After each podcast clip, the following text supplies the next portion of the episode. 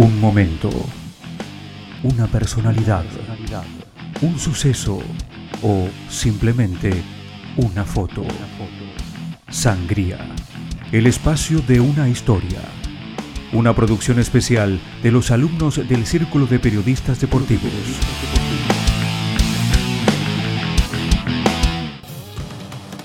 Estás en el tren de las voces con Fernando Zenini, Marco Martínez, Lautaro Maglarela y Dante Gallastegui. Una producción para el Círculo de Periodistas Deportivos.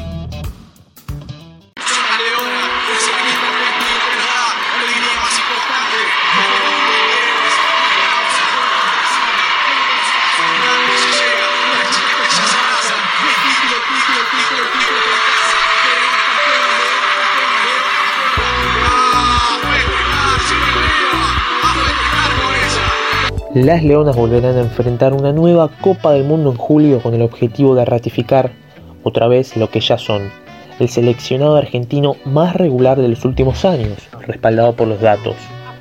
Siempre se habla de la preponderancia del fútbol con figuras como Diego Maradona y Lionel Messi, pero suele olvidarse la importancia del hockey femenino en nuestra cultura, como abanderadas de miles de niñas que sueñan ser como ellas las jugadoras de Fernando Ferrara buscarán el tercer título del mundo y confirmar su rol de candidatas. ¿Pero es realmente posible? Mi nombre es Fernando Zenini y les doy la bienvenida al tren de las voces.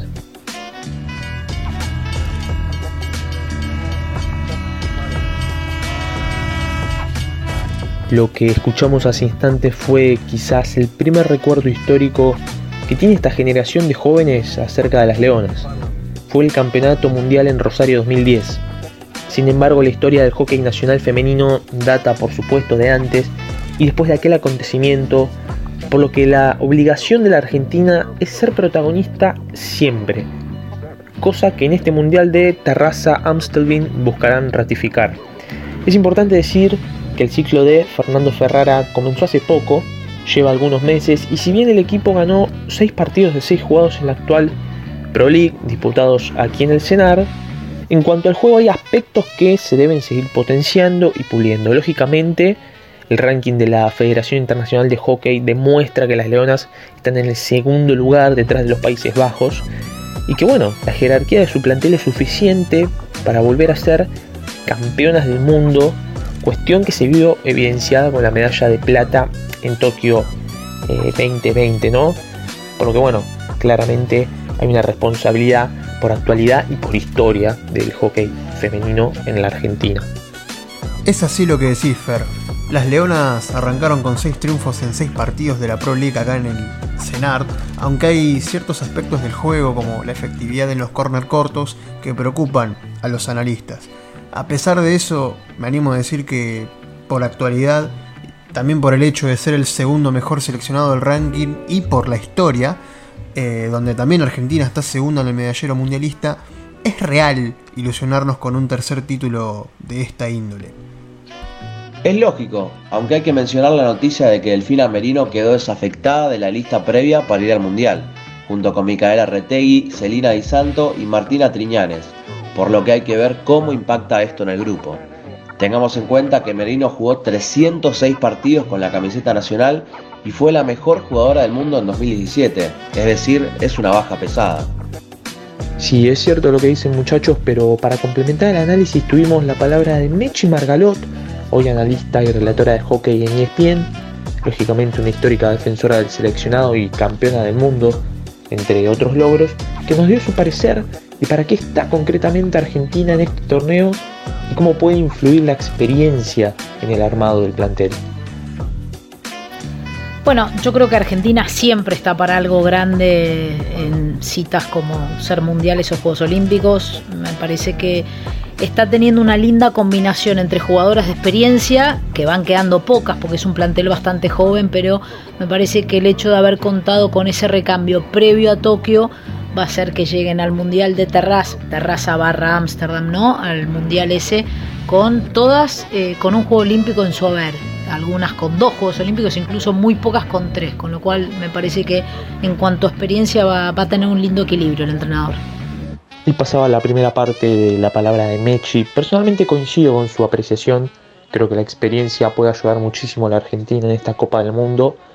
Y con respecto a eso también es importante analizar el cambio de entrenador. El comienzo del ciclo Ferrara que arrancó con 6 de 6 en la Pro League, 6 ganados en 6 partidos, pero que todavía, según Mechi, no llegó a un punto de notarse realmente un cambio. Vamos a ver qué nos dice. Eh, es muy pronto para evaluar el ciclo de Ferrara, eh, más cuando se vio interrumpido, que sé yo, por ejemplo con el Mundial Junior que se tuvo que ir, que obviamente todos teníamos más expectativas que, un quinto puesto como le fue al sub-21. Eh, por ahora no, no, se le está viendo la impronta del entrenador porque lo cierto es que trabajó muy poco con las chicas. los partidos frente a Estados Unidos y contra Bélgica hubo pasajes de buen hockey y después por supuesto queda muchísimo por, por trabajar, pero me parece que, que, bueno, es demasiado pronto por ahora para evaluarlo a Ferrara.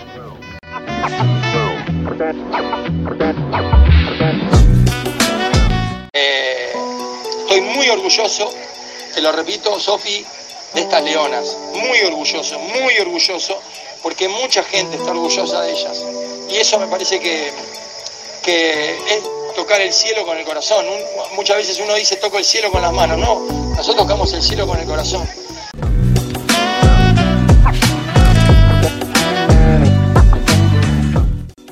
Estas declaraciones del Chaparretegui fueron luego de la medalla de plata en Tokio 2020. Este equipo que disputará el Mundial es lógicamente similar a aquel que perdió la final ante Países Bajos, aunque como mencionamos antes está iniciando recién el ciclo Ferrara y hay puntos que corregir en esta próxima gira que se viene, que dicho sea de paso, tiene un equipo conformado por experiencia y a su vez una camada muy interesante de chicas jóvenes que demuestran día a día y partido tras partido que Argentina sí está en la primera plana internacional del hockey, ¿no Dante?